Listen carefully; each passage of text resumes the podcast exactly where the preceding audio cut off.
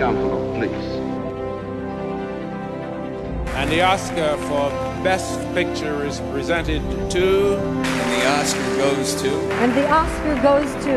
And the Oscar goes to. And the Oscar. Fala galera, estamos de volta com mais um episódio do Quebrando a Quarta Parede. Eu sou o Fabiano Silva e estamos aqui para falar de Oscar. E aí galera, eu sou Daniel Marques e quando se trata de Oscar, a lista de indicados é mais importante que a lista de premiados. Igor Silva aqui e por mim o Oscar de 2021 deveria ser cromado. que referência, hein? é.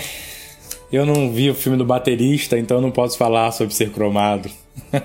não, não, não, mas na, na, boa, não é, não, é por, não é por conta disso. Porque... É por causa de uma série, na verdade, né? Não, não. Ih, cara, é, tudo bem que é, é uma referência difícil de pegar, mas na verdade o que eu quero dizer é o seguinte: eu acho que os filmes esse ano eles estão um pouco abaixo dos últimos anos no, no que diz respeito à maestria deles. Então eu acho que a estatueta não podia ser talvez dourada dessa vez, talvez prateada. Ah, entendi, de bom tamanho. Entendi. Não, ah, entendi. então entendi. Se você tivesse falado prateado, eu entendi que era essa referência. Até porque eu e Daniel estávamos falando sobre isso antes de você entrar. Sério? É, é, é, ponto exatamente, exatamente sobre isso. É ponto pacífico, acredito que entre nós três, de que o Oscar esse ano tá muito fraquinho. Vamos ser sinceros. Se formos comparar com outros anos, é. o Oscar esse ano tá deixando a desejar. É, quando você vê, pela, não vou muito longe não, a lista do ano passado, né? Você tinha Jojo Rabbit, você tinha Joker, você tinha 1917, Parasita, né? O Irlandês. Então, a, realmente, a lista desse ano tá bem abaixo dessa e de outras, né? Teve ano que foi muito melhor que essa de 2020 também. Exatamente eu, é, isso. Eu errei no metal, desculpa, mas pude me explicar. você tinha que ter falado prateado ao invés de cromado. Quando você falou cromado, eu logo pensei no, no mando. É, é tá não, quando falou, e eu falou cromado, eu pensei no prato da bateria, mas o prato da bateria é dourado, né? Nem cromado. É. é. que você, é que você fez a ligação do nome Sound of Metal, aí você é, pensou. É, eu liguei, exatamente, exatamente. Mas galera, mesmo a gente tendo esse, esse pensamento de que o Oscar esse ano está deixando a desejar, nós estamos aqui para conversar um pouquinho sobre os indicados. Na verdade, os indicados a melhor filme. Vamos estar aqui nesse podcast falando um pouco sobre os oito indicados a melhor filme. Não é isso, Daniel Marques? É isso aí, cara. A gente tá, fez aí uma maratona. Eu, na verdade, eu, eu, eu me ligo no Oscar já há muito tempo. Eu tenho sempre a, a mania, o hobby de assistir a maioria dos indicados. Esse ano eu consegui assistir todos, inclusive curtas e documentários, porque esse ano ficou muito mais fácil, né, com a questão do streaming e tal. Tudo ficou muito mais acessível para assistir. Nos outros anos tinha filme que você não conseguia e tal. E, cara, é, foi uma experiência muito boa, né? A gente tem oito filmes para comentar aí. Não, não é. A gente falou, né? Não tá no nível dos outros, mas são bons filmes. E acho que vai render um bom bate-papo aí.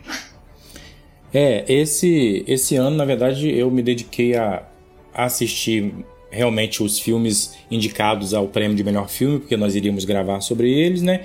E fora essa lista, o que eu assisti até o momento uh, foi aquele do Tom Hanks, que eu esqueço do nome do filme. É, que eu esqueço o nome do filme toda vez que eu vou citá-lo. E que, por incrível que pareça, apesar de eu gostar muito do Tom Hanks, eu achei o filme meio fraco. É o Relatos do a... Mundo. Relatos do Mundo, exatamente. Eu achei o filme bem fraco, achei que o Tom Hanks não caiu bem naquele papel, não gostei da, da, da interpretação dele ali no filme. Uh, acho que o filme tem um ponto positivo, como eu e Daniel até conversamos, acerca da, da, da fotografia, até porque um filme de Velho Oeste, né, vai sempre ter uma caracterização legal, então ele acaba ganhando uns pontinhos aí, mas não é à toa que ele não foi indicado para melhor filme. Então, assim, é, se tratando de Oscar, né, e tendo podido assistir a esses filmes aí indicados ao prêmio de melhor filme, realmente deu para chegar a essa conclusão de que em comparação com os indicados de anos anteriores, esse ano nós estamos bem aquém. Agora, o Oscar, apesar de eu gostar bastante, eu sou bem crítico do Oscar é, bastante tempo, inclusive me tornei mais crítico ainda depois da vitória dos Infiltrados, mas tudo bem, vamos lá.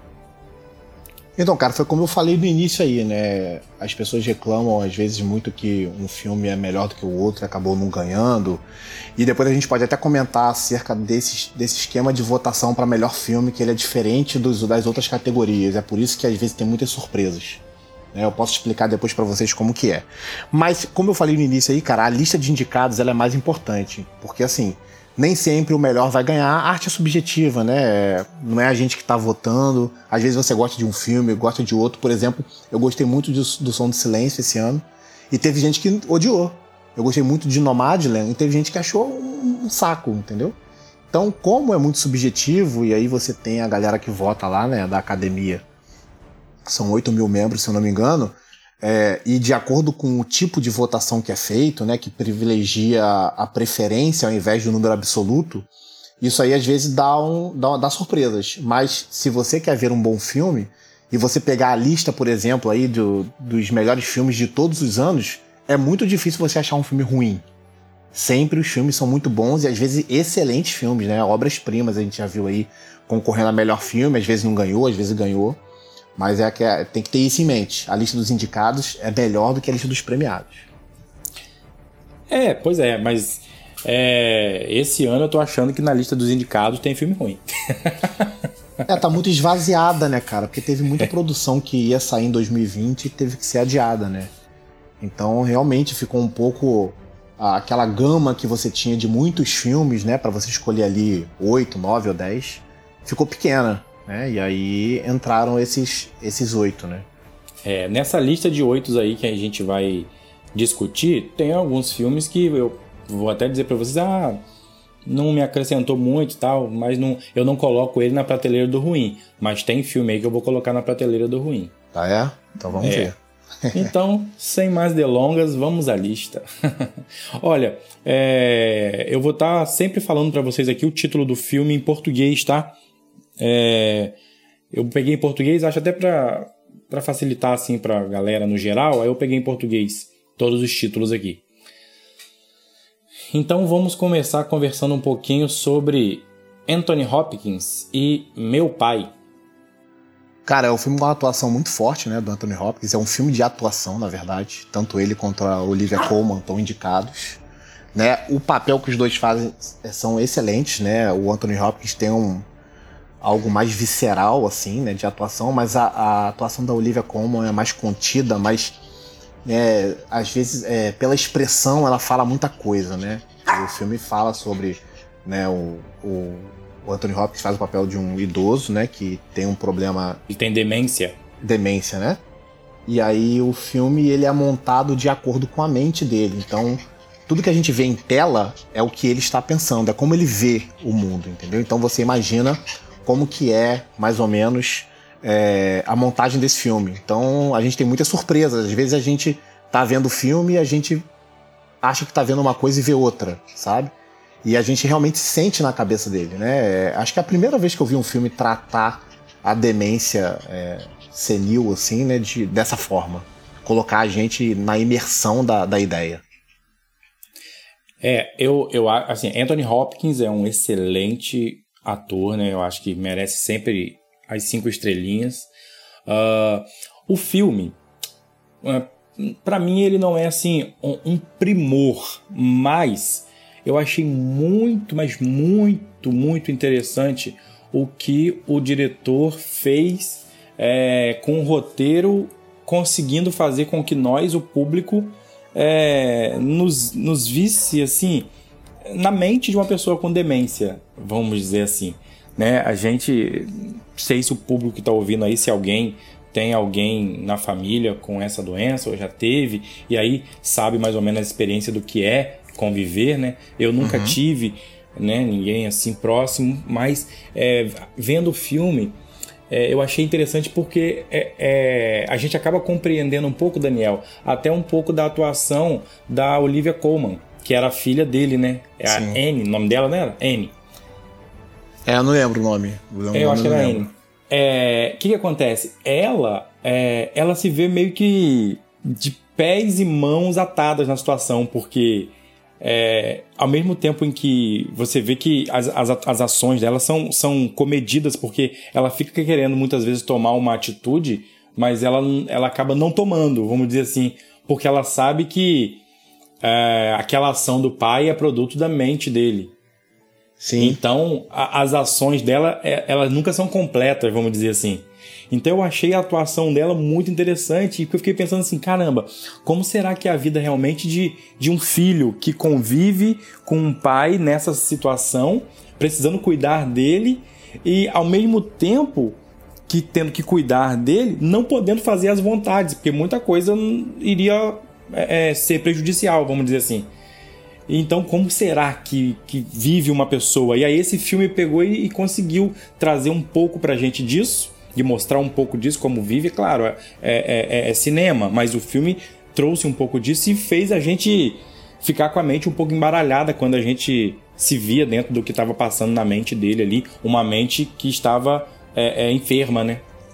Cara, uma coisa que eu achei engraçado, que eu me peguei pensando durante o filme, é que de vez em quando você ouvia a personagem da Olivia Colman falar uma coisa e aí passava um tempo e ela, tipo, se desmentia, né? Ele, tipo, indagava ela que ela ia fazer uma coisa. E ela falava assim: não, eu não vou fazer isso, não. Ele falava, mas você falou isso. Sabe? E você pensava assim: caraca, essa mulher é doida. Mas na verdade, ela não é doida, né? Ela, é, ela na verdade, é a Sam da história. E ele que tá com um problema de, às vezes, fantasiar alguma coisa, alguma história. E aí depois você se pega, não, cara, a gente tá na mente dele. Então, assim, mais ou menos na mente desse cara é como ele via as outras pessoas também, entendeu? Sim. É, tem, tinha umas horas que tinha uma, tipo assim, umas conversas que a gente fala assim, pô, conversa repetida, isso aí. Isso, é. é. é umas conversas repetidas. Aí depois que você vai. vai aí quando você realmente é, é, enxerga que você tá, tipo, dentro da mente dele, aí você começa a ver, caramba, não, não é conversa repetida, ela, ela, ela, é, ela, é, ela é a Sam. É, ela que tá aí. tentando cuidar dele. É né? Aí. E, e aí passando por toda a, aquela dificuldade para entender é, é, as mudanças que ele estava tendo. É, e aí, assim, é o legal que assim tem um momento também. No filme não tem nem assim, não tem suspense, mas quando ele começa a dar aquelas divagadas dele lá assim, vamos dizer assim, na mente, é, o filme traz até uma ideia que até a gente começa a duvidar um pouco dos, da, da família dele, né? Sim, verdade, é, sim. E, e os, os, personagens também mudam, né? Os atores mudam, as atrizes mudam, e você começa a não entender mais nada. Quem é quem? É. Né? Essa pessoa é essa mesmo que está atuando, ou é outra? Né? E uma coisa que você falou aí sobre as cenas serem repetidas, né? Isso é uma coisa que é incrível no filme em relação à montagem, né? O filme está indicado a montagem.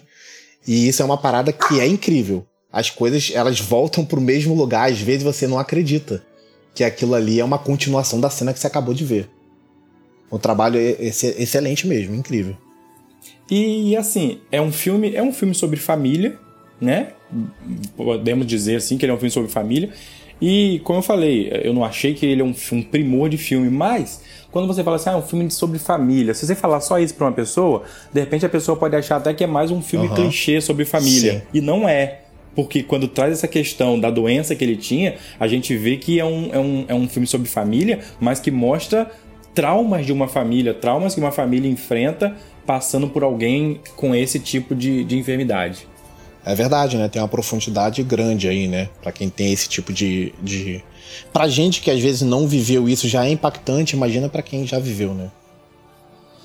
Isso, exatamente, exatamente. E aí, como eu falei, você, conta aí com uma bela atuação do Anthony Hopkins, com uma bela atuação da Olivia Colman. Eu acho que é um filme interessante, acho que é um filme, é um, filme, é um bom filme. É, no que diz respeito a, a, a, roteiro, eu gostei bastante. Ele teve outra indicação que você falou que foi sobre. A montagem, né? Ele tem duas indicações de atuação. Ele está indicado a edição, né? Que eu falei em relação à montagem das cenas, né? que é, realmente impacta você. Né? A, a, montagem das cenas conta a história, ela conta, ajuda na narrativa, isso é importante.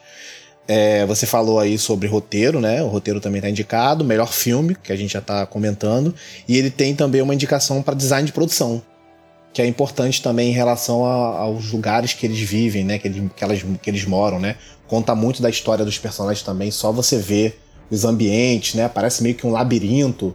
Às vezes um tá falando de um cômodo e o outro tá no outro, longe, distante. Isso aí também conta a história, né? Exatamente.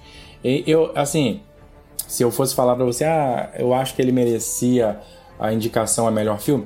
Se a gente for pegar dentro dessa lista de, de indicados, beleza, ele tá ali no páreo. Mas eu, eu se, eu, se eu tivesse que escolher para ele estar indicado, eu indicaria a melhor roteiro, porque eu gosto muito do roteiro. Não estou dizendo que ele seria o vencedor, mas para mim eu indicaria como melhor roteiro. Para mim ele encaixaria melhor numa indicação de melhor roteiro apenas do que melhor filme. Então, mas quando você fala que. Quando você vê um filme que ele tem um bom roteiro, ele tem uma boa montagem, e a montagem é a alma do filme, entendeu? Então, quando você tem um bom roteiro, uma boa montagem, você tem atuações é, excelentes, cara, ele se torna um grande candidato a ser indicado. Eu acho que a indicação é bem válida. É, porque você. Eu até tô entendendo o que você tá falando. Quando você pega todos esses é, pormenores, vamos dizer assim, que o filme apresenta, você acaba colocando ele dentro de um. de um. de um saco, vamos dizer assim, e ali é contemplado, né? Porque, ah, se ele tá com isso, bom, isso, isso, isso, ele tem que entrar. Uhum. Beleza. É, e se tratando de melhor roteiro e melhor edição, não é nem um pormenor, né? São os ingredientes chaves para nomear um filme. Com certeza. Tá, se, se, às vezes você vê uma, um filme que tenha isso de bom, mas as atuações não são tão boas, aí ele pode perder força. Mas quando você tem Anthony Hopkins e Olivia Colman, né, no, no máximo, aí, meu irmão, não tem jeito. Seguindo a nossa lista aqui, vamos falar um pouquinho agora sobre Judas e o Messias Negro. É, gostei do filme, achei interessante a ideia que eles trouxeram é, de mais uma vez, né, trazendo um filme que mostra essa questão de, de uma pessoa infiltrada dentro de uma outra organização para tentar descobrir ali sobre ela. É, e aí dessa vez a gente vê no Judas e o Messias Negro o Fred Hampton, que é o líder dos Panteras Negras, né? E a gente vê que dentro dessa organização dele, uma pessoa é infiltrada para que pudesse descobrir é, mais a fundo detalhes sobre a pessoa do Fred Hampton e, e como que ele é, lidava com a organização, né? Afinal de contas, o FBI precisava saber, queria saber sobre, sobre a, a organização e era difícil não, é, receber, conseguir alguma informação. E a única forma que eles viram foi infiltrando o. É, o Neil, não era? Era o Neil? Era Bill O'Neill, o personagem do né? Lake Stanfield. Então, é, infiltrando no partido lá dos Panteras, na organização, para que ele pudesse está descobrindo, né? Como eu já falei, algumas coisas sobre a organização e sobre o Fred, e a partir daí o FBI pudesse ter informações. É, os dois, os dois atores estão indicados a, a ator coadjuvante, né? Uma coisa que assim, eu não concordo tanto, mas não tem meio que uma regra para poder fazer isso. E por causa disso, o Daniel Kaluuya, que faz o Fred Hampton, ele vai ganhar o Oscar de melhor ator coadjuvante. Isso aí vocês podem escrever, pode apostar se quiser que o cara ganhou todos os prêmios pré-Oscar e essa aí é uma das categorias mais barbadas que tem esse ano. Se ele tivesse concorrendo, porque eu, pelo que eu acho que seria mais justo, como melhor ator, eu acho que ele teria mais dificuldade em vencer, sabe? Porque tem concorrentes melhores. Mas nessa categoria de, de melhor ator coadjuvante, ele, ele vai ganhar. Agora, Daniel, por acaso você e o Igor concordariam comigo que apesar de ser um bom filme, mas será que não tá chovendo no molhado um ano consecutivo, mais um ano seguido? Não. Afinal de contas, nós tivemos aí a o último prêmio aí, o Infiltrado na Clã, que, querendo ou não, tem um perfil muito parecido com esse de filme. É, cara, o Infiltrado na Clã, ainda, ele ainda tem uma, uma coisa que eu acho melhor, né? Que ele tem um plot mais original, assim, né? em relação a você ver um negro, é, um policial negro infiltrado dentro da Ku Klux Klan.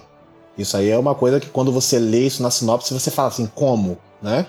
E aí ele tem toda aquela interação de eles estarem dividindo o mesmo personagem, né? Um usa a voz no telefone, o outro vai usar o corpo quando for visitar eles lá. E aí gera várias situações né, complicadas.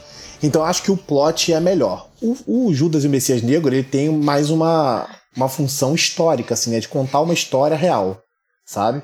E é legal você entender como que aconteceu aquilo ali, é legal você ver a interação deles, é legal você ver ali a, a, a dúvida né, moral que o, o personagem do Bill O'Neill ele tem né, em relação a ser um traidor né, do, do movimento. Isso aí é legal, é legal de ver. Eu gostei desse filme também. Não acho que é o, um do melhor, mas eu gostei. É, eu gostei também. Eu, eu concordo com você. Eu gostei mais de Infiltrados na Clã. É, esse plot aí de você ter essa divisão de um mesmo personagem em dois. Eu acho que foi bem bacana. Prendeu muito a gente no filme. E, e esse aqui. É, assim, não tem. Ele não tem um, um plot chave que faz com que a gente fique preso nele, vamos dizer assim. Porque se você. Eu, tô, eu, não tô querendo fazer comparação, mas é porque, como são dois filmes que têm uma base assim parecida, vamos dizer assim, quando você pega o Infiltrados na Clã, a gente fica meio que a todo tempo. É, tipo assim, caraca, ele vai ser descoberto e se tá aquela situação. Esse, você não tem um plot assim que que te prenda dessa forma. Ah, tem, tem lá o, o cara que tá infiltrado, mas eu não vejo, assim, em momento algum, uma situação que, no, que gere na gente essa certa tensão, entendeu? Então... É, o, pró o próprio nome do filme ele já te dá mais ou menos o desfecho, né? É, fala sobre Judas, né, que é o traidor, então é, quando você pensa no nome do filme, você fala assim, cara, é, é, o que vai acabar acontecendo é isso, ele vai vai trair mesmo, né? Tipo, ele não vai se arrepender e tal. É, antes da, da história, né? Quando acontece tudo. E se você souber a história também, né? Se você já já, já leu em algum lugar e tal, você sabe o que aconteceu. Mas eu não sabia o que tinha acontecido e para mim era assim, claro qual seria o final, entendeu? Eu não tive surpresa. Só, só em ouvir o nome, né?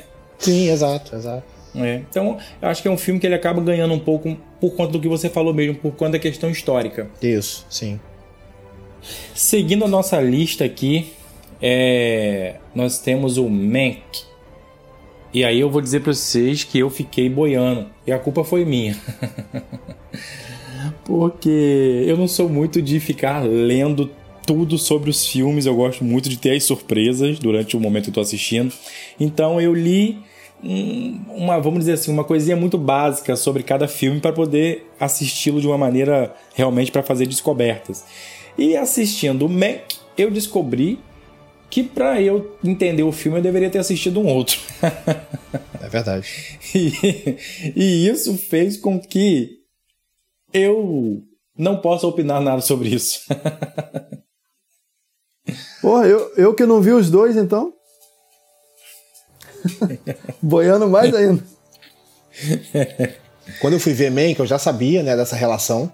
Cara, Mank é um filme que eu tava esperando para ver, porque ele é do David Fincher.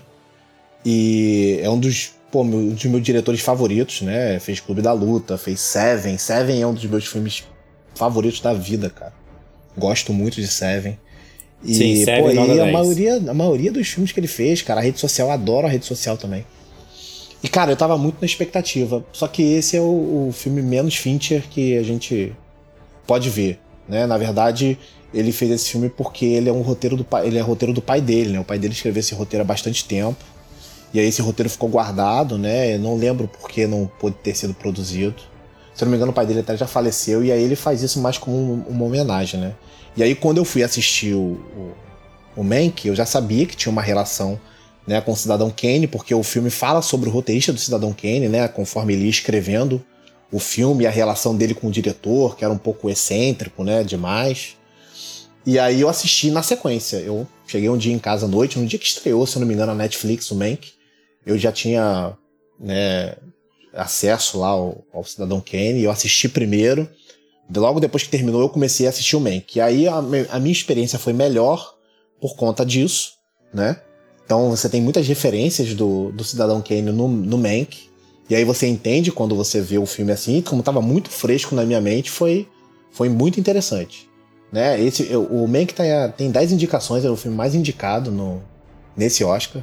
Para vocês terem uma ideia, o segundo mais indicado tem seis, né? Tem, tem vários filmes com seis indicações. Então o Mank, assim, é o líder disparado.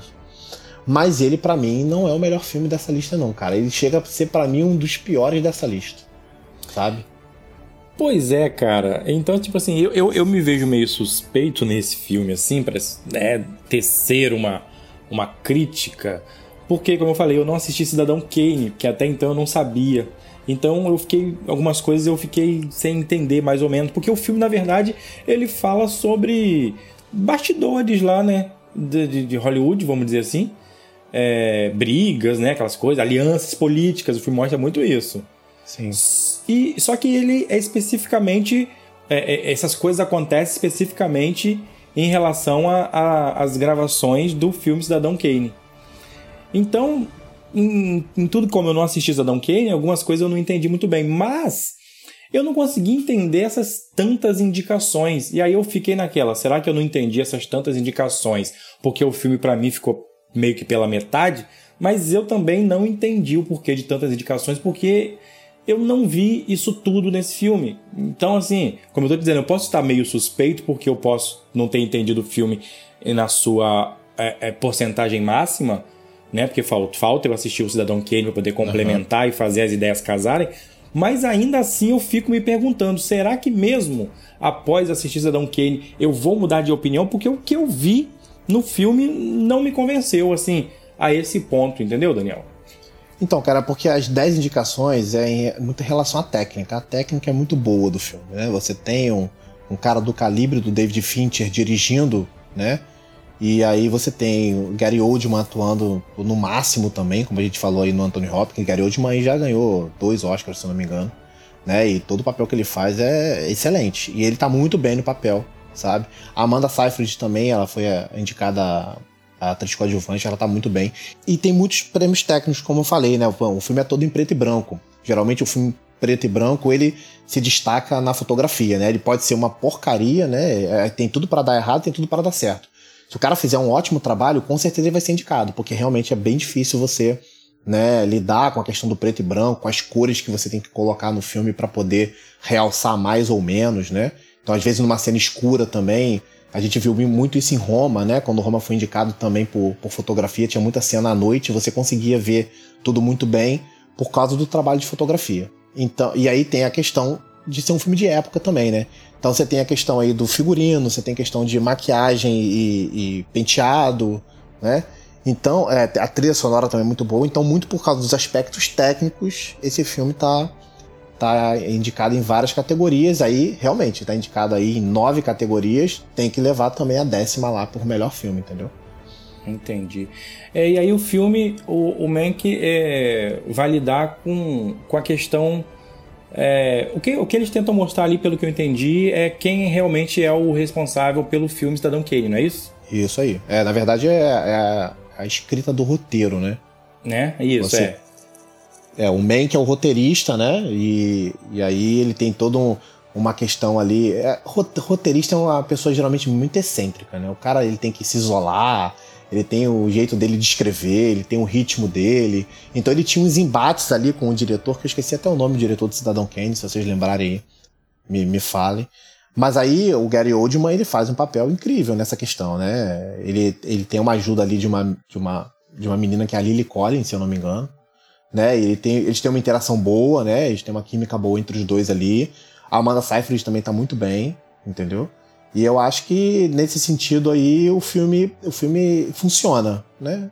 Você vai assistir, você vai ver que tem uma história boa, mas assim, nada demais, né? Nada assim que você termine e fala, meu Deus, eu, eu tive uma experiência agora incrível e é o melhor filme desse ano. Sabe? É, é depois um pouco lendo sobre isso, eu, eu, se, eu, se não me falha a memória, uh, o diretor lá do, do Cidadão Kane é aquele cara. Como é que é o nome? É famoso. É Orson Welles? Não. Orson Welles. Orson, Orson Welles. Welles. Orson isso Welles. Aí, isso, aí, Orson Welles. Né? E, e, e, eu acho que ele atuou no filme também. Acho que ele atuou no filme também. No Cidadão Kane, né? No Cidadão Kane. Isso, é. sim, sim. Né? Então, então é isso. Eu, eu acho, Daniel, é, que mesmo assistindo o Cidadão Kane, pegando toda essa questão do filme, é, eu vou, eu não sei, eu vou continuar achando que Mank não é esse primor todo para estar nessa lista. Eu, vocês, estão vendo que eu tô bem crítico em relação à lista do Oscar desse ano, né? Mas, mas Fabiano, mas faz sentido isso aí, porque, como a gente falou no início, né? Dá a sensação que os filmes estão um pouco abaixo, que às vezes é, justifica até ter um, um, um Mank desse na briga. Porque, na verdade, quando você olhar pro lado, você não tem ninguém disparado. Meio que tá tudo meio que nivelado assim, não? Por baixo, né? Nivelado por, por baixo, né? É, exato. Mas assim, Mank, ele não ganhou nenhum prêmio de melhor filme até agora nas, nas, nas premiações pré-Oscar, entendeu? Então assim, eu acho que ele não tem chance, né? Pra ganhar eu... melhor filme, não tem chance. Se, se eu votasse, ele continuar sem ganhar nenhum. é, antigamente a gente tinha uma lista com cinco filmes, né? Era uma coisa que eu acho que era mais disputado. Hoje em dia você tem 8, 9, 10, que você vê que tem ali uns 4 ou 5 filmes que eles estão indicados ali, às vezes pelo conjunto da obra, por todas essas questões técnicas ou boas atuações, mas que eles não têm chance de ganhar né, o Oscar de melhor filme. É, eu tinha comentado com vocês sobre a, sobre a escolha, né? E ela não é por voto absoluto. Tipo, o filme que ele tem mais votos, ele vence no final. Não é assim que funciona. Né? É mais uma questão de preferência. É, os, todos os, os membros votantes, eles recebem uma cartela e eles vão colocar os filmes, todos os oito filmes, numa lista de preferência. Então ele vai colocar lá em primeiro qual que ele gostou mais, em segundo qual que ele gostou mais, até o oitavo, certo? E aí depois certo. eles vão juntar essas listas todas, vão pegar os primeiros colocados de cada lista e vão verificar, tem algum filme aqui que ganhou 50% mais um voto? Se tiver, já acabou, né? O filme já é declarado o melhor filme vencedor, mas geralmente não é assim, né? Você tem oito filmes, os votos são muito divididos, né? E aí, quando você não tem essa questão da, da, dos 50% mais um, o que é que eles fazem? Eles pegam um filme que foi menos votado como o primeiro colocado e eles excluem ele.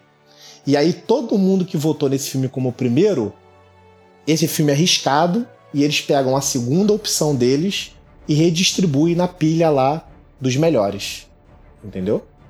E aí conta de novo. Conta de novo, tem 50% mais um? Não tem faz a mesma coisa. O filme que foi menos votado como o primeiro é arriscado. Toda a galera que votou nele vai ser redistribuída para o terceiro colocado. Então, assim, quando você tem dois filmes no ano que eles estão dividindo muito a, a, a, preferência, às vezes o Oscar cai no colo do terceiro, entende? Porque se muita gente gostou lá do, do Parasita, por exemplo, isso pode ter acontecido com Parasita. Se todo mundo botou lá Parasita em terceiro lugar e aí a, a disputa entre 1917 e Joker, por exemplo. 1917 teve algumas, algumas é, posições em primeiro e ficou muito lá pro final. E o Joker é a mesma coisa. Então, quando você for fazendo essas eliminações, o Parasita daqui a pouco tá lá com 50% mais um, porque ele ficou ali na média de terceiro e quarto, e aí ele acaba ganhando prêmio. Isso, isso provavelmente aconteceu com Parasita, aconteceu com Spotlights, aconteceu com Green Book.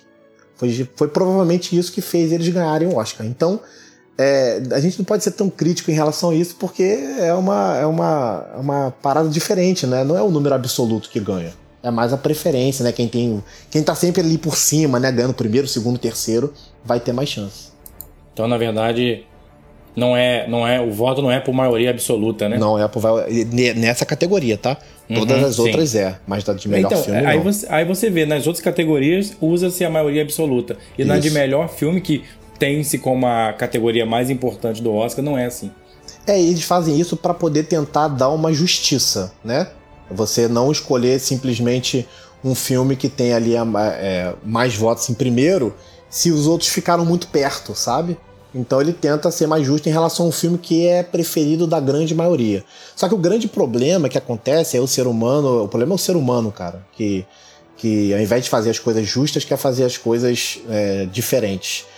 Por exemplo, se eu tenho, se eu tenho muita vontade que o Mank ganhe é, melhor filme e ele está disputando ali, por exemplo, com o Minari, o que, que eu faço na minha votação? Eu vou lá, boto o Mank em primeiro e vou lá, boto o Minari em último mesmo eu achando que o Minari não é um filme para ser último, sabe? Por quê? Uhum, Porque eu sim. sei que eles estão disputando e se eu fizer isso, o Mank tem mais chance. Então pois isso é. acaba acontecendo, sabe? E aí é uma parada que ao invés de ser justa, fica sendo injusta. É, aquilo que é dito que é feito para que se tenha justiça, na verdade, isso. não se tem justiça nenhuma. É, na teoria é, é perfeito, né? Mas aí entra o fator ser humano e aí a gente sabe tá, o que acontece. Tá mais complexo do que para votar para presidente nos Estados Unidos, então. É, é verdade. Por aí. Daniel, já que Oi. você falou o nome dele, vamos seguindo com a nossa lista aqui e vamos falar sobre Minari. E aí eu já vou dizendo, eu não assisti Minari, não deu tempo. Cara, eu assisti, é um filme de uma sensibilidade muito grande.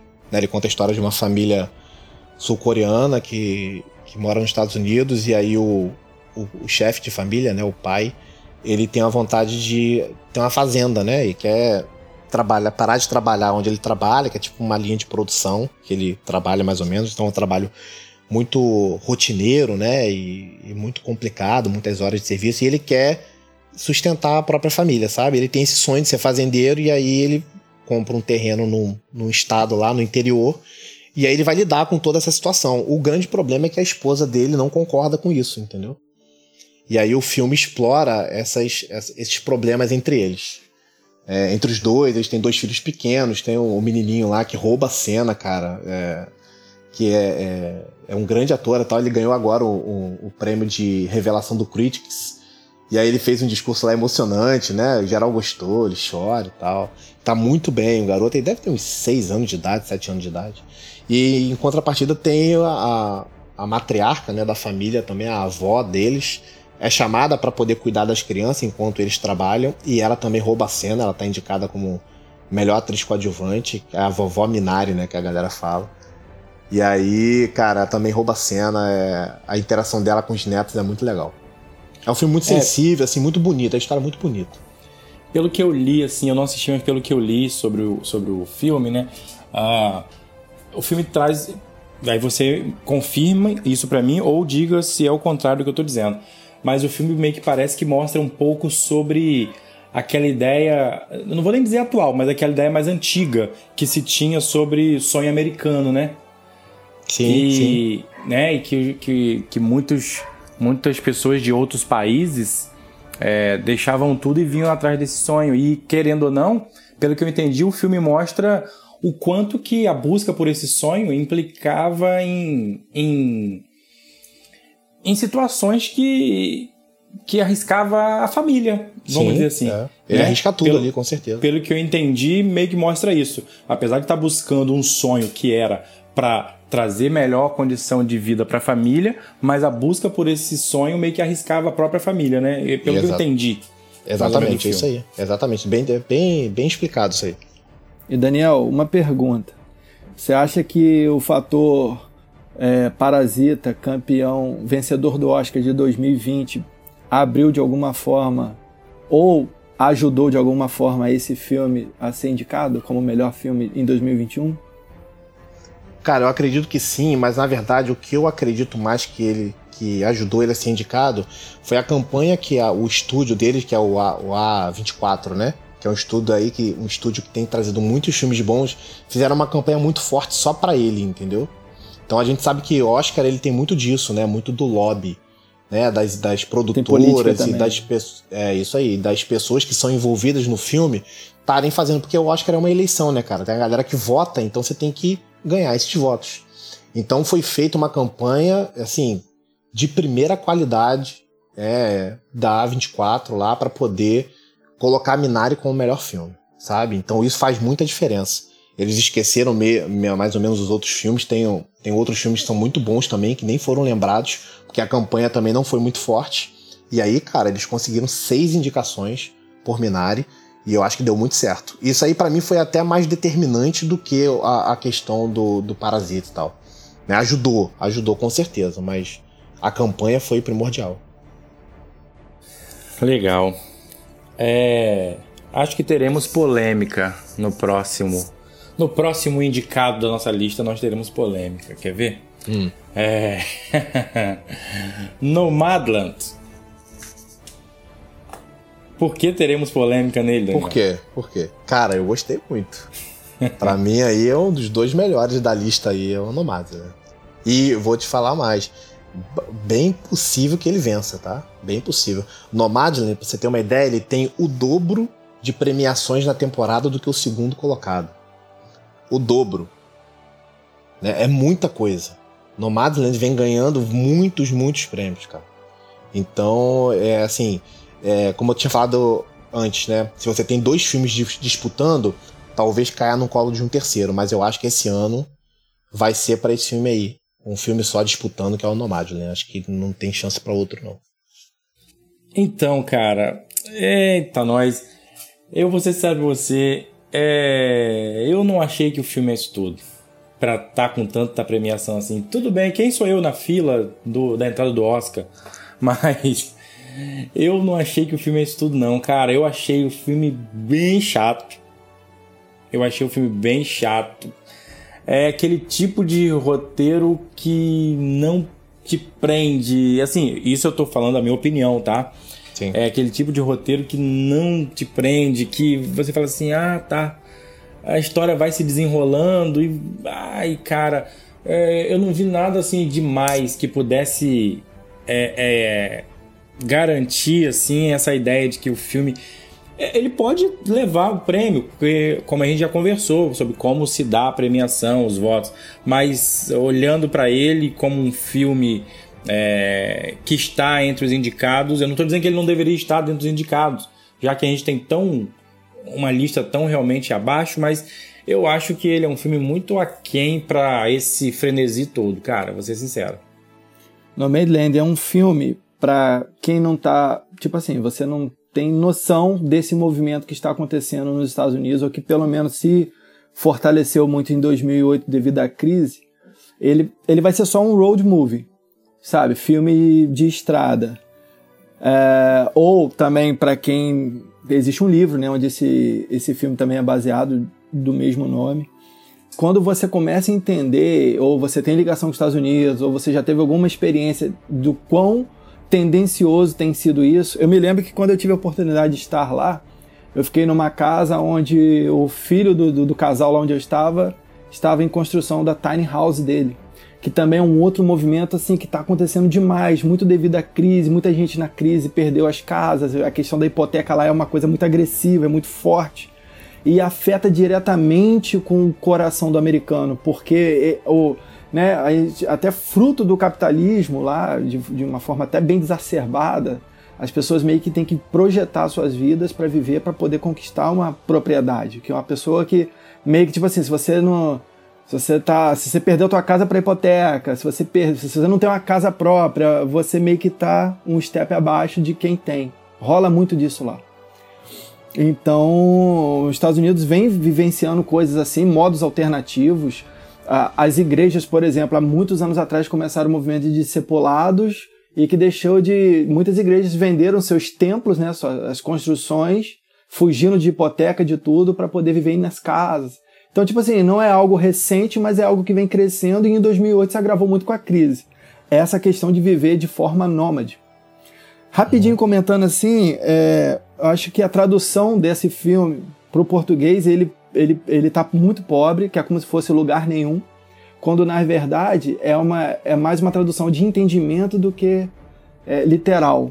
Porque quando você assiste o filme, embora o nômade não tenha um lugar fixo, você consegue enxergar pela rotina anual que o personagem tem e, e a comunidade tem, eles têm sim um, um, um, pano de fundo, eles têm sim um chão.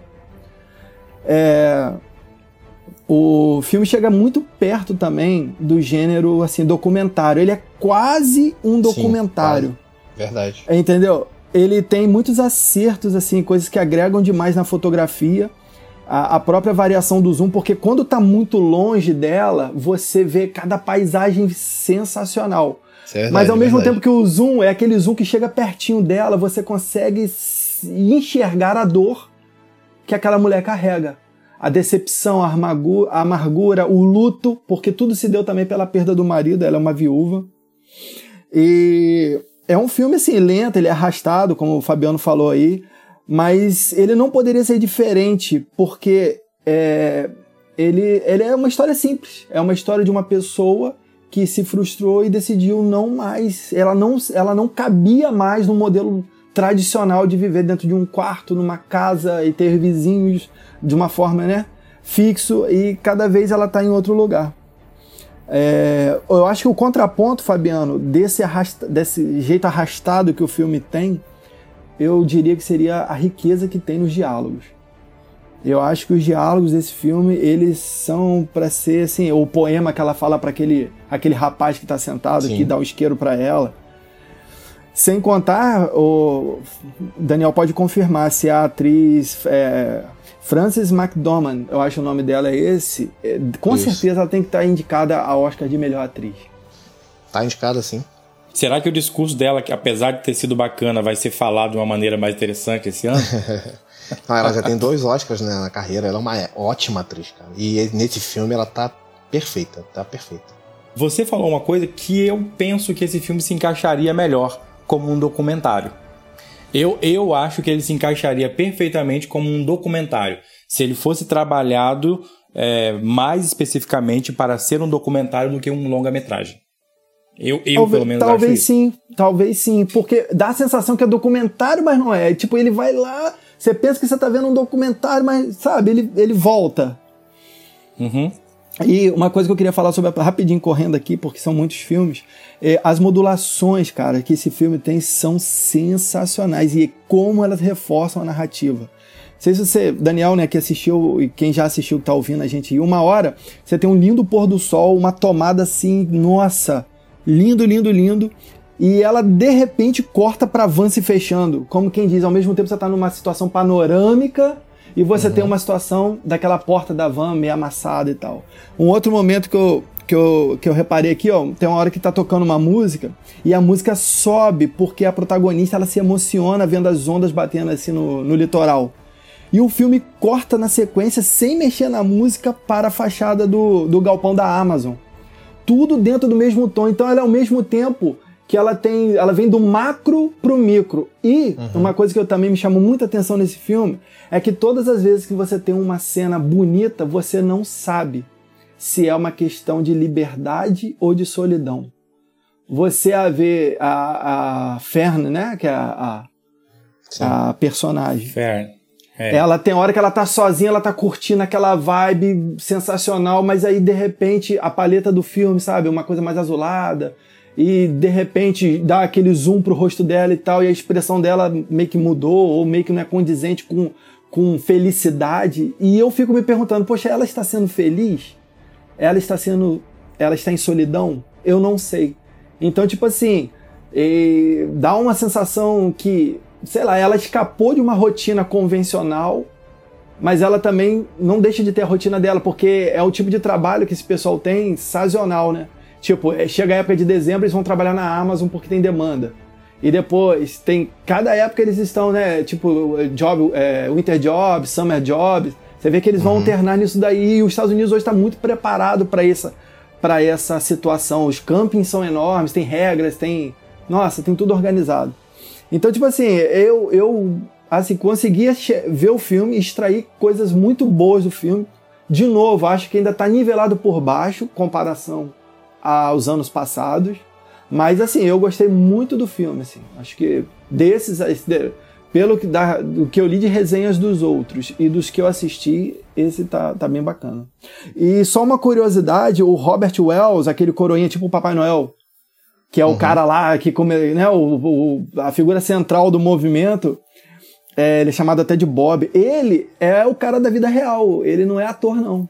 Chamaram o cara do movimento mesmo para poder fazer o papel dele mesmo. Eu achei isso Então, mas na, verda mas na verdade, Igor, as únicas pessoas que são ficcionais na história é a Fern e o outro rapaz, o outro cara que faz. que quem faz é o David Stratton.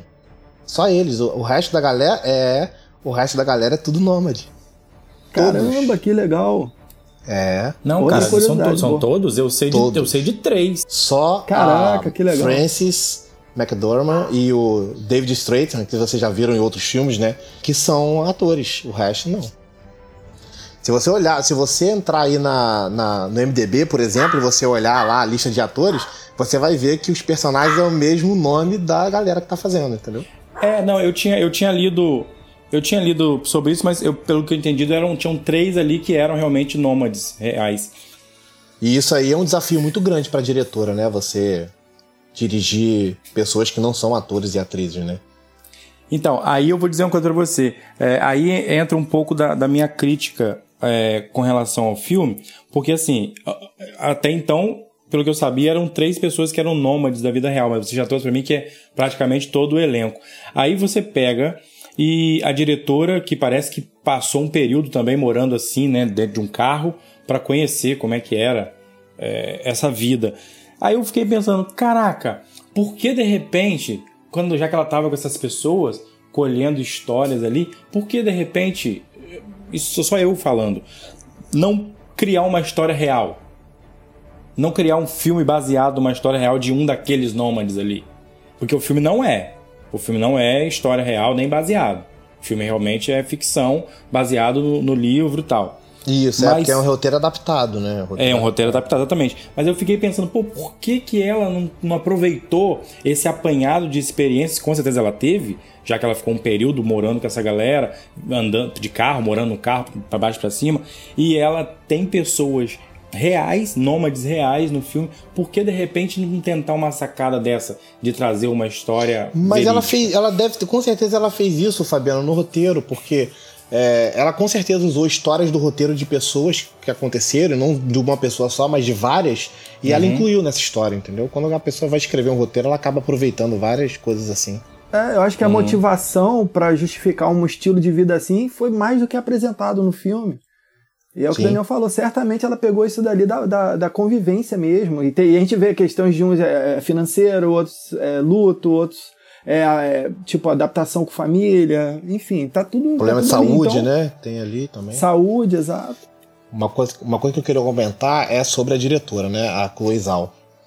É uma, uma coisa que é muito acertada nesse filme, que eu acho que passa por esse motivo, porque ela edita o filme, ela dirige o filme e ela escreve o roteiro. Entendeu? Ela tá todas nessas indicações, é tudo ela.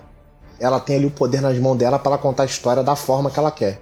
E a gente sabe, né, que roteiro e edição é a alma de um filme, né? E isso pra mim é um dos Oh. grandes motivos de ser um grande filme. Ela, ela cruza a bola e corre pra, É pra fazer o gol de cabeça. Queria só pra fechar minha parte nesse filme, eu queria dizer que esse filme me fez pensar, porque eu já nessa né, nesses anos de vida aí que eu tenho, eu já me deparei com pessoas que têm um estilo de vida alternativo. E eu depois que eu assisti esse filme, eu fiquei pensando que muitas das vezes eu julguei essas pessoas.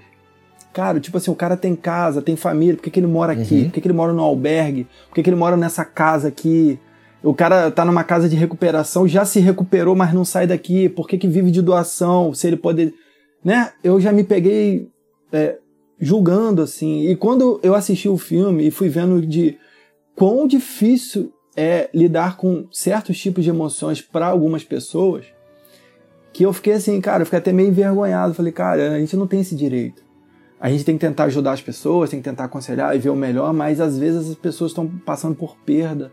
A, a casa das pessoas é um inferno, a gente não tem noção, a gente às vezes sempre julga a partir da gente, da nossa referência. E aí, quando é que nem no filme, as pessoas, não, tia, se você quiser vir morar com a gente, você sabe que você tem uma casa e tal. Cara, mas não, não, dá, a mulher não se adapta mais.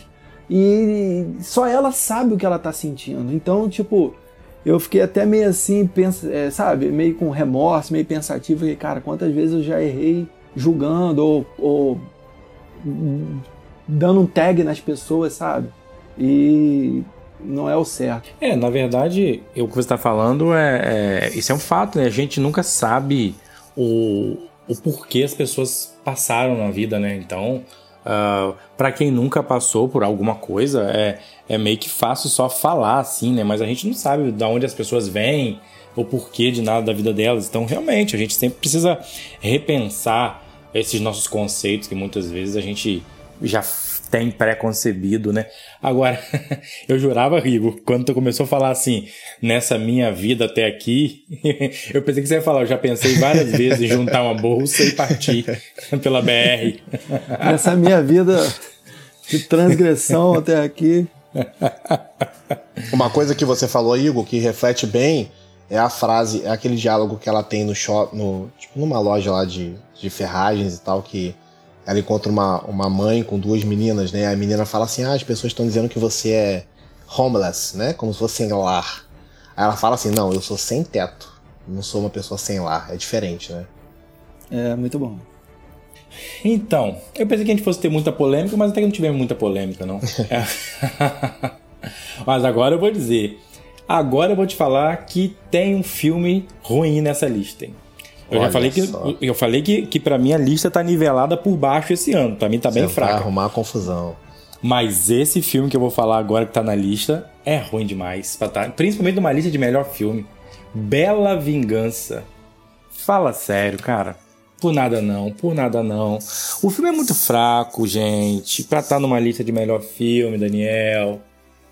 Fala não. Cara, eu, eu gostei do filme. Eu acho que é uma nova tendência agora. É uma coisa que a gente tem que, que se acostumar, sabe? A, a ver filmes assim, né? Na, na lista de, de melhor filme do Oscar, né? As pessoas sempre reclamam, ah, só os filmes de drama é que fazem parte da lista de melhor filme, né? Por que, que um filme de comédia, ou às vezes um filme de, de ação, não pode estar na lista de melhor filme? E eu acho que isso aí, cara, é uma mudança que tá vindo aí. De vez em quando a gente vai, vai ver um filme desse tipo no, na lista de melhor filme do Oscar. Cara, eu, eu, eu, eu gostei da história. Eu acho que ela tava caminhando para um clichê, assim, muito grande, e o desfecho é, é bem surpreendente. Eu gostei muito por causa do final. Realmente, durante o filme ali, você você falou que não se empolgou muito, eu também não me empolguei muito, achei uma história é, bem eu batida, achei, assim. Eu achei o filme muito clichê, vou ser sério pra você. Mas o filme não termina em clichê, Fabiano. Essa é a diferença. Será? Né, pra mim não termina. O fato do, do que aconteceu ali no final, para mim, não termina em clichê. E é isso aí, o filme ganha força para mim. Né? Tem toda a questão também ali de, de, de, um feminismo e tal, que eu acho que conta bastante, né? Pra, também para indicação. É, eu, as pessoas acham que às vezes isso não deve ser motivo, mas eu acho que sim. Acho que é uma forma de você poder é, levantar uma bandeira também. Acho importante. O Oscar também ele tem essa função política, não só nessa questão do feminismo, como a questão da luta contra o racismo, né? Luta contra a homofobia, xenofobia. Eu, eu acho isso importante, sabe?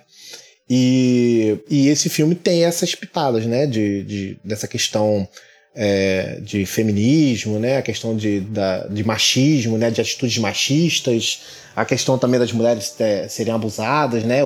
É, então, é, eu, eu acho que é muito importante sim uh, Hollywood mostrar essas coisas, falar sobre isso, levar isso para a tela de cinema. Eu acho que é muito importante, é muito válido. Mas eu acho que é válido fazer isso com produções mais é, não, vou, não quero falar dignas, porque digna pode parecer pejorativo. Mas eu tô querendo dizer digna no sentido de, de melhor qualidade. Eu achei o filme muito clichê, por mais que tenha. Uh, final ali tentaram fazer. Na verdade, eu acho que o final ali tentaram fazer com que, ó, para não cair naquela coisa de sempre, vamos tentar fazer um negócio diferente aqui. Mas eu achei que não. Sei lá. Você sabe você, para mim, não estaria nessa lista, não. Eu acho o filme bem fraquinho para estar tá na lista de melhor filme. E não tem a ver com o fato dele ter mistura de comédia, sei lá, drama, terror. E não é porque também levanta a bandeira feminista, não é nada disso. Eu, eu achei a produção fraca. Tecnicamente pra... é fraco, né? É, eu achei tecnicamente fraco para tratar desses assuntos. Achei um roteirozinho muito do mequetrefe. Vamos usar esse, esse adjetivo bem interiorano mesmo. Achei um roteiro bem mequetrefezinho para poder tratar sobre esses assuntos e, sei lá, Achei que, tipo assim, caraca, velho, que, que filme pra estar tá no, no, na lista de melhor. Então, o que eu não gosto muito do roteiro é assim, eu não acho que é muito crível a personagem ela ter é, a força para poder fazer o que ela faz, sabe? Já que ela passou por um momento muito difícil com a amiga dela. Uhum. E eu acho, eu acho pouco crível que ela conseguisse fazer aquilo ali, sabe? ela conseguisse levar toda aquela atuação dela ali, porque assim, é uma situação perigosa, cara. Ela, né, no final do filme, aquilo se, se materializa, né? Mas é uma situação perigosa na sociedade que a gente vive hoje em dia, então eu acho que a personagem ela não teria, acho que estômago para fazer. Isso para mim é pouco crível no roteiro, mas ele funciona para que a história ande, né? É feito daquela forma para que a história, ela, ela, a narrativa ganhe força, né, até o final lá. E aí, como eu falei, o final tem aquele plot twist lá, aquela virada que, para mim, dá uma fortalecida, sabe? Mas, rapaz, o que eu achei, assim, também sem graça no roteiro é que, tipo assim, caraca, que, que coincidência da vida, hein? Aquele colega dela aparecer depois de novo. É, não, exatamente. É, São essas coincidências pô, que também que são. Entendeu? Isso é, foi assim, achei nada a ver. São isso, coisas que facilitam, fraco. né? Facilitam é, a vida do roteirista, sim. É, aí eu falei, pô, o cara foi fazendo um negocinho, molezinha, aí tentou diferenciar no final para fazer. Não, e uma... tava na cara hum? que aquilo ia acontecer. Tipo, é, o filme que começa, ele começa a caminhar para um lado que ela vai voltar a acreditar, né, no, no, no, amor, né, de um homem e tal. Mas você percebe que alguma coisa vai acontecer ali, vai ter algum Sim. conflito e provavelmente vai ser em relação a ele. Então, É, isso para mim enfraquece também um pouco Mas o então- roteiro, mesmo que no final tenha tido aquilo tudo lá, é aquela questão toda que deu uma fortalecida mais pro final, mas se você olhar mesmo o conjunto da obra, realmente é um roteiro mediano. Então, é aí, é nessa questão de tudo que a gente tá falando, é que eu achei o filme muito clichê, porque a gente já sabe, já sabia como é que ia ser, entre aspas, entendeu? Então, pra mim é aquele tipo de filme que eu falo assim, caraca, eu não acredito que isso tá na, na, na lista de premiações de melhor filme. É, de ponto positivo você tem a atuação da Kelly Mulligan, que é muito boa, né? Ela tá bem cotada aí até pra ganhar a melhor atriz, tá? Junto com a Frances. O, o Oscar de melhor atriz tá bem dividido esse ano, podem ter aí três, três escolhas, mas ela tá bem cotada, tá? Ela tá ganhando um monte de prêmio aí. É, eu, eu, eu, eu acho que o Oscar de melhor atriz vai pra France. Eu acho que vai pra ela. É, não só pela atuação, eu acho que por, por várias outras coisas em volta de toda a questão de Hollywood que é retratado no Mank. Mas não vamos entrar nisso agora, não. Vamos lá. É, vamos ficar em silêncio agora aqui com o som do silêncio. Baita filme? Ó. Um dos me- o melhor do ano pra mim foi esse aí. Então, é, foram os dois filmes que eu não, não consegui assistir. Foi Minari e O Som do Silêncio. Ah, mas, por conta de tudo que eu estou ouvindo sobre o filme, tanto de vocês que têm falado pra mim, quanto eu tenho visto na crítica, e outras pessoas que também não são críticos, mas que viram o filme e gostaram, acredito que o filme seja realmente muito bom e acredito que tá no páreo aí pra levar como melhor filme. Realmente.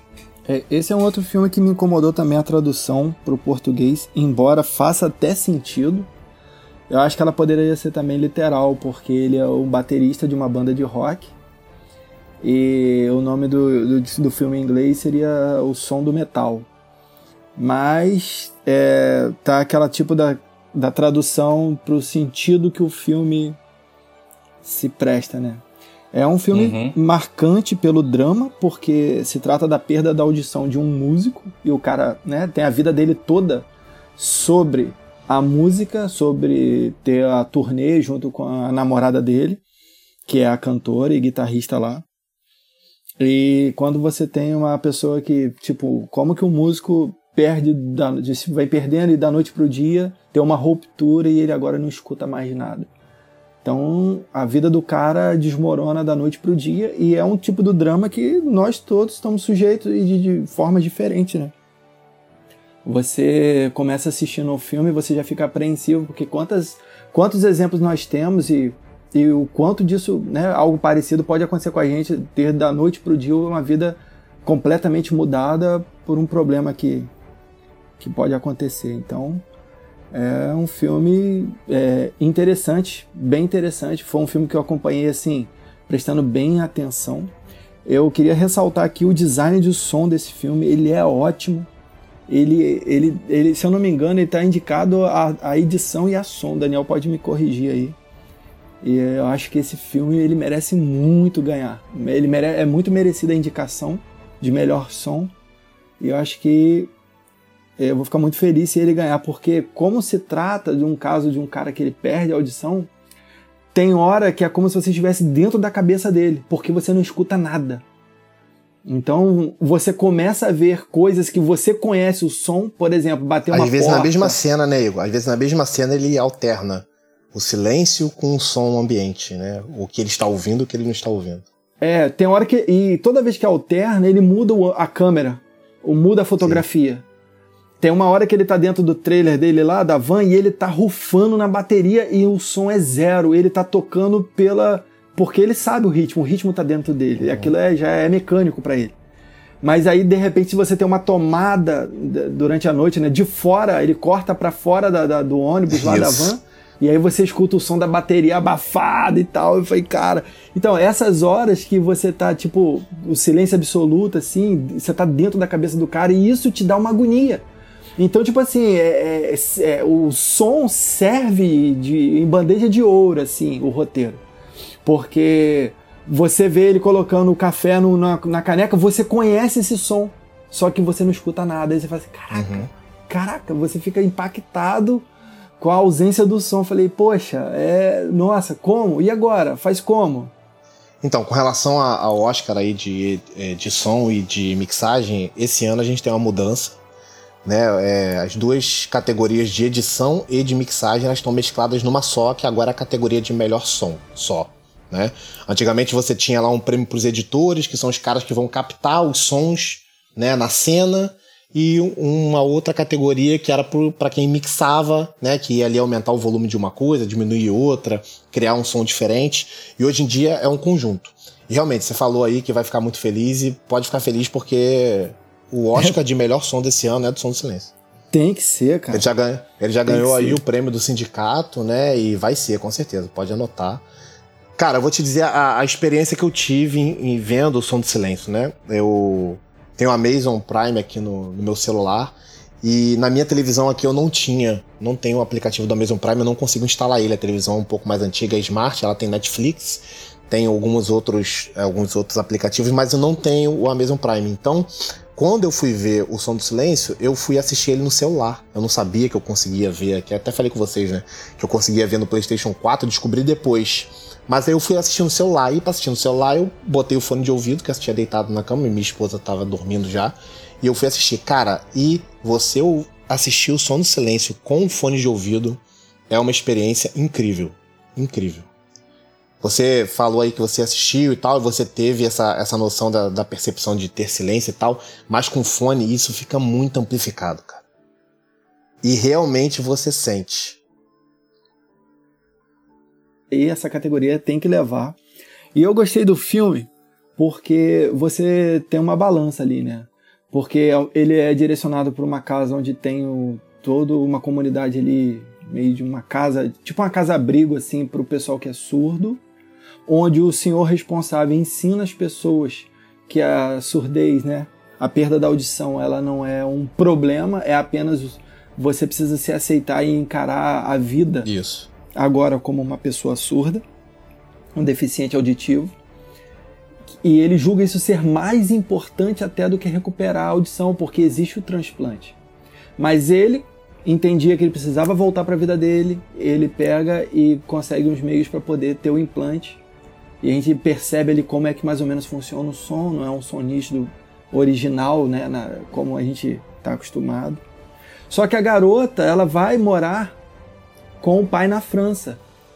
E aí você vai descobrindo, vai, né, as camadas vão saindo do filme e você vê que é, ela não se dava bem com o pai, o pai é rico, mora na França e ela larga tudo e vai morar com esse pai. E o cara fala da mãe dela, dizendo que a mãe dela foi responsável por tirá-la dele e depois, quando morreu, tirou ela mais uma vez dele, algo assim. E de repente a menina tá ali e você vê que ela não tá feliz. Ela tá tendo uma vida boa, comendo do bom e do melhor, né? A casa gigante, o cara super influente, com cheio de empregados. E ela não é mais aquela, não tem mais aquele brilho da garota que vivia né, é, morando num, num, num, ônibus. E quando ele se, o personagem, né, ele, ele se depara com aquela situação, é como se ele não encontrasse mais a mesma mulher. A, a mulher dele não estava mais ali. É, não e tem mais volta, fica... né? Chegou num ponto que não tem mais volta. Pois é, e aí ele chega na conclusão de que o que o senhor lá da casa lá do, do pessoal que tem deficiência auditiva, eu acho que o final ele é meio que aberto, né? Mas você leva a entender que você se lembra na hora das palavras daquele senhor e vê que a questão é muito mais você, às vezes, não ouvir não é o maior dos problemas, é, é você não se aceitar. Cara, muito maneiro, muito maneiro. Muito bom. Eu não acho tão aberto o final, não, cara. Eu acho que é isso aí que você falou mesmo, né? Ele tem que procurar outras formas de escutar, né? Não, não só o ouvir pelo ouvido, mas escutar de outras formas. Isso aí acontece lá quando ele tá interagindo com crianças, né? Essa, essa parte para mim é, é, bem é bem pesada quando eu vejo coisa com criança assim, eu geralmente eu fico impactado. Sério, de verdade, de verdade. Então assim, quando ele tá com aquelas crianças, e tem um momento que ele tá no, num escorregador e tem um menino batendo assim, né? E ele interage com ele batendo, batucando naquela naquele escorrega de metal e o menino vai repetindo. E aí depois ele ensina a galera a dar uma batucada assim. Eu acho muito maneira essa cena. E ali ele tá aprendendo, né, cara? É como se ele fosse uma criança, né? Ele chega ali, ele tem que aprender a, a linguagem de sinais, e aí tem toda aquela coisa de ele estar tá conquistando e tal. Cara, é muito bom, essa, esse filme é muito legal. E tem essa, toda essa questão no final, né? De, de ele reencontrar o amor da vida dele lá. Você via que eles eram muito apaixonados. Só que eles estão totalmente diferentes um do outro e não tem mais volta, né, cara? Mesmo que eles queiram, a vida tá muito diferente. E aí, a, o final para mim é incrível, cara. Quando termina ali é, é, é impactante demais. É o melhor filme do ano para mim, é o Som do Silêncio. Boa. Bem, então já temos aí a escolha do voto Daniel para o Oscar de melhor filme. Mas talvez não seja o que ganhe, tá? É o que eu falei, É, Nomadland pois é. É, favorito. É, pois é.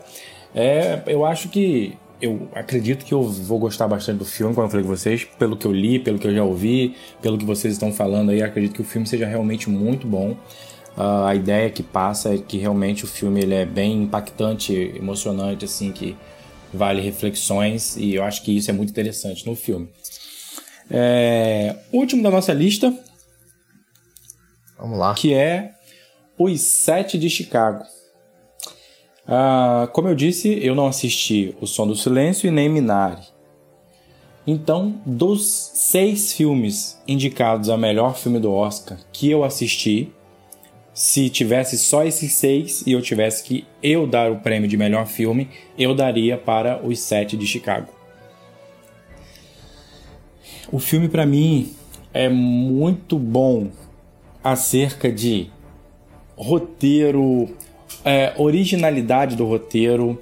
É, eu acho que o, o diretor conseguiu criar.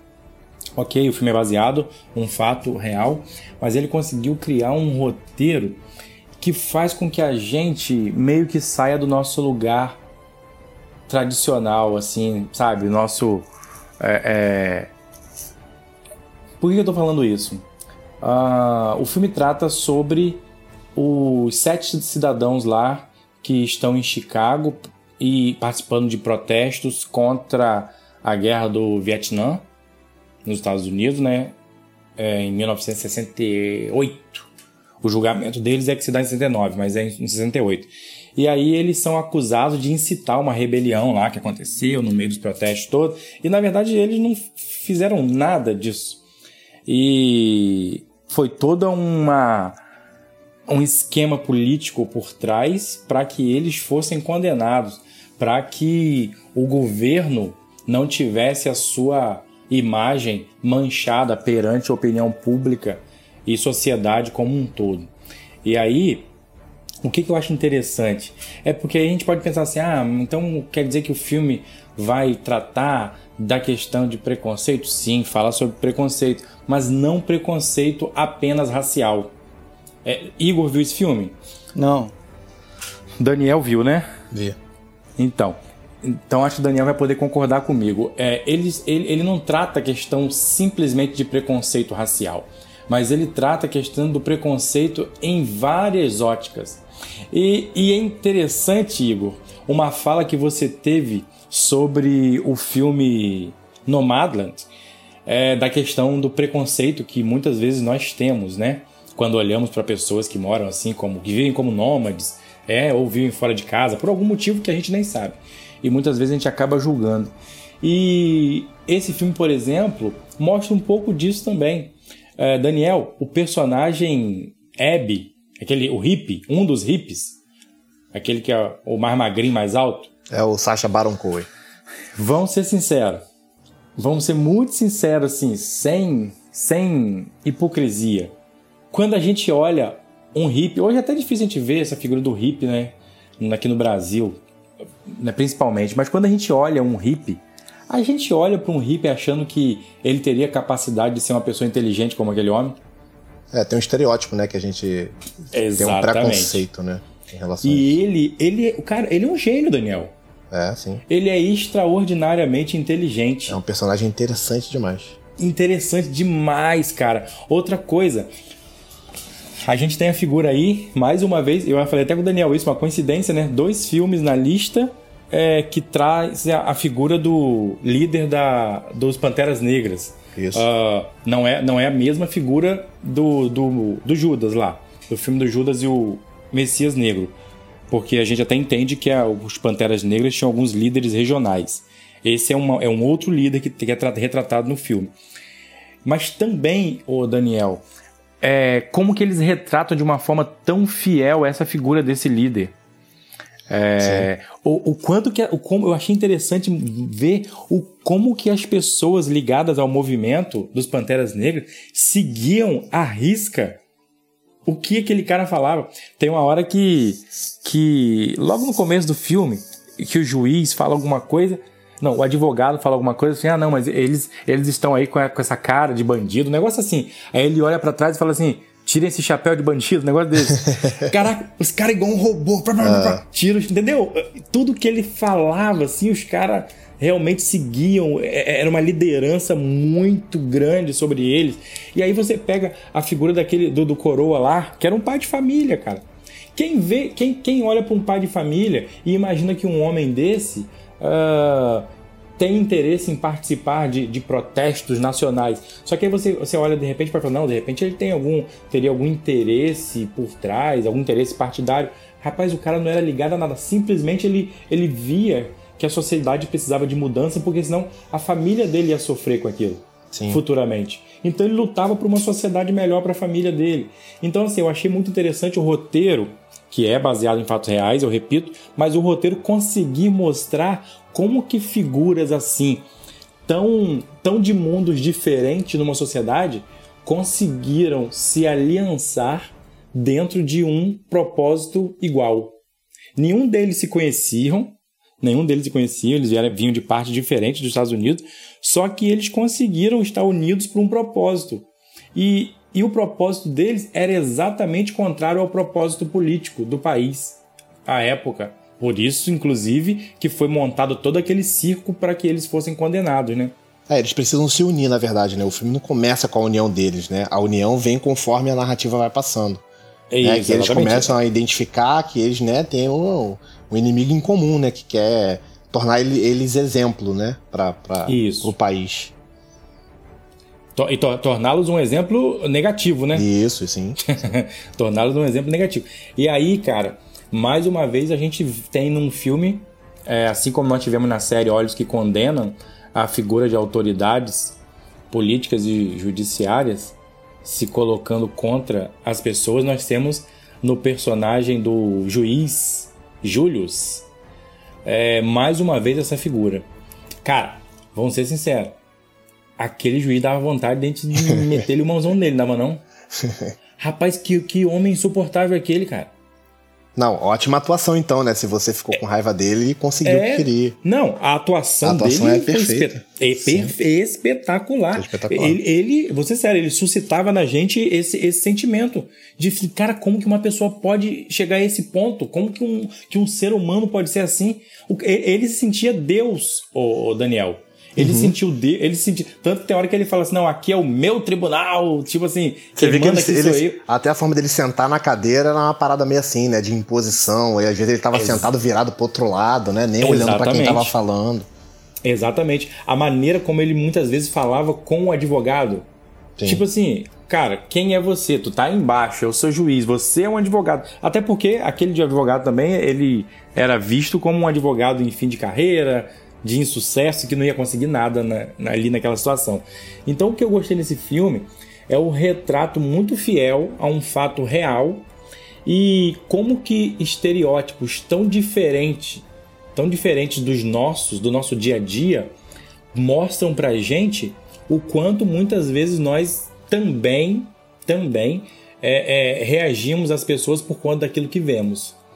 Né? Eu acho que muitos de nós, se visse aquelas figuras excêntricas sendo colocadas como culpados, talvez muitos de nós iria dizer que eles eram culpados. É, talvez e talvez diria que os dois nerds que estavam ali caíram de paraquedas. Porque ninguém diria que aqueles dois nerds também iriam entrar naquela situação. O que eu queria pontuar aí, né, desse filme que é importante é que ele é um, é um, roteiro escrito pelo Aaron Sorkin. Vocês devem conhecer ele por filmes como Steve Jobs, é, O Homem que Mudou o Jogo, que é aquele filme do, de beisebol com Brad Pitt, A Rede Social, uhum. né, que é a história do lá do Mark Zuckerberg. Tem um filme antigaço, cara, que é um filmaço também de tribunal, que é o Questão de Honra, que é aquele filme que o Tom Cruise faz um, um advogado, se não me engano, é dos fuzileiros, né? E Isso. Tem o o Jack Nicholson também, né? Então, assim, esse cara é o cara do roteiro, né? Um dos maiores roteiristas da, da atualidade de Hollywood é ele. E ele tá estreando na direção desse filme, entendeu? Então, como estreante, ele tem ali algumas coisas que podem ser pontuadas para melhorar, mas como roteirista, uhum. não tenho que falar dele. Eu, é, tem muita força esse filme em roteiro, né? Roteiro original.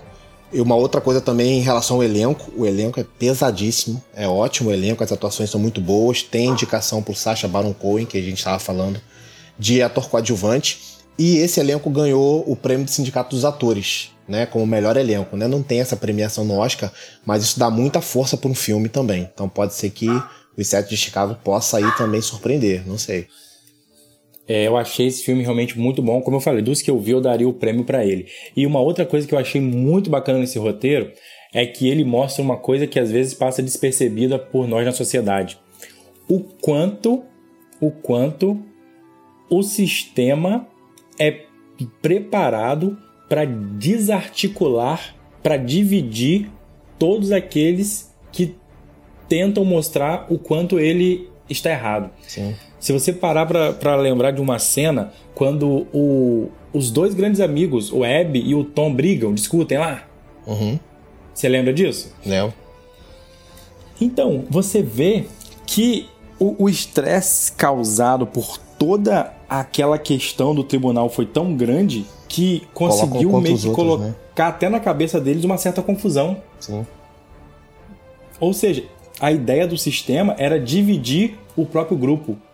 E aí você vê que quando, quando a gente olha e vê os, os principais. Porque o, o, o Web e o, e o Tom eram os dois únicos que se conheciam. E eram amigos. E quando você vê que esses dois caras que já tinham essa proximidade, entre aspas, quase que se dividem no grupo, você vê o quanto que o sistema está pronto para fazer isso com a sociedade. O quanto que o sistema nos divide, cara. Verdade. O quanto que o sistema nos divide exatamente para que nós não tenhamos força de lutar contra ele. É, tem toda, tem toda uma questão também da repressão policial, né? Que também é, é manchete hoje em dia, né? Exatamente. E, e legal que eu acho que é. O filme mostra a questão de movimento estudantil, mas mostra para mim movimento estudantil legítimo, não esses movimentos estudantis partidários que nós temos aí hoje. Não estou nem citando A e B, mas estou dizendo de movimentos estudantis partidários que nós temos hoje. Esse filme mostra que os movimentos estudantis foram um marco na história, rapaz foram um marco na história para a mudança da história. Sim, é Só verdade. Que, né? Então esse filme, ele achei que ele é muito legal e como eu falei, faz a gente refletir sobre essas questões de racismo. E aí quando eu tô falando de racismo, eu tô falando especificamente da questão com o negro e do preconceito, que o preconceito, são coisas distintas, racismo e preconceito. E o preconceito em relação a várias outras outros estereótipos da, da, da sociedade. E aí quando você falou dessa questão do, do da forma ríspida, né, da polícia e tudo mais, poxa, de, é uma coisa que mostra ali um assunto muito pertinente hoje, né? Nós temos visto isso hoje, então esse filme, apesar de tratar de um fato histórico lá do final dos anos 60, ele cabe, ele é muito pertinente no tempo que vivemos hoje. Verdade. Então eu acho que esse filme aí, ele ele ele valeu a pena estar na lista. É, no início eu começo criticando, dizendo que a lista está bem fraca, e realmente para mim a lista está muito fraca, mas quando eu pego esses dois últimos filmes que nós comentamos aqui, Os Sete de Chicago e O Som do Silêncio, que eu não vi, mas por tudo que eu li e ouvi, inclusive de vocês, eu acho que esses dois fazem a lista melhorar um pouco mais. É, inclusive a gente fez uma enquete aí do, do Instagram e O Som do Silêncio venceu aí o melhor filme entre os oito. Então eu vou, eu vou tentar assisti-lo antes de domingo para poder, de repente eu até vou mudar, né? De repente eu vou, vou até achar que ele é, é ainda melhor do é, que o 7 de Chicago, né? Pode, pode ser. ser. que eu até mude. Mas digo assim, hoje para mim eu estou com os 7 de Chicago. Igor, você assistiu, pelo que você assistiu, você daria o prêmio para quem? Cara, eu daria para Sound of Metal.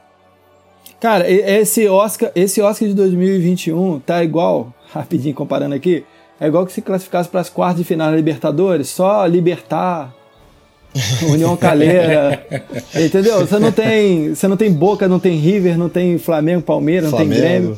só tá tipo assim, sabe, Universidade do Chile, tá, e a gente tá tendo aqui, né? É. é. Nacional do Uruguai.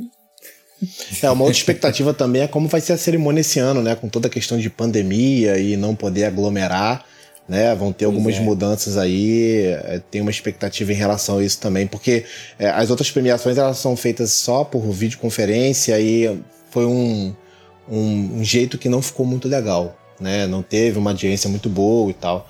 E eles estão querendo fazer uma coisa diferente, de poder colocar as pessoas aos poucos dentro lá do, do teatro e tal, para ver se se funciona melhor, né? Vamos ver como é que vai ficar. Domingo agora, dia 25. Só para fechar rapidinho, eu quero agradecer o pessoal que participou da live de ontem, é, que nós fizemos, assim, foi bem legal. A, gente ficou, a ideia era ficar 40 minutos, a gente passou de uma hora. E o feedback que a gente recebeu, o pessoal que assistiu, o pessoal que participou também, assim, foi muito válido. A gente ficou com aquele gostinho de querer repetir. E a ideia, de repente, pode, talvez uma vez por mês, não sei, ter essa interação aí, conversar um pouquinho, vai ser, vai ser muito bom. Assim, o sentimento foi de gratidão mesmo. Chegamos à marca de 10 episódios, agora esse do Oscar é o nosso 11 primeiro. E a gente está bem feliz de ter chegado até aqui. É, daqui a pouco chega, a gente chega à marca de 20 episódios aí, a gente também faz outra live aí, vai ter outras também. E com certeza aí foi muito legal, a gente gostou bastante. Agradecer a galera aí. É isso mesmo, foi muito bacana. Estamos conversando com os nossos empresários para ver possibilidade de novos, novas lives. Galera, então é isso. Vamos ficando por aqui com mais esse episódio do Quebrando a Quarta Parede. E fica ligado, porque até no Oscar nós vamos estar quebrando a quarta parede. Valeu! Valeu, galera. Abraço, The Oscar goes to.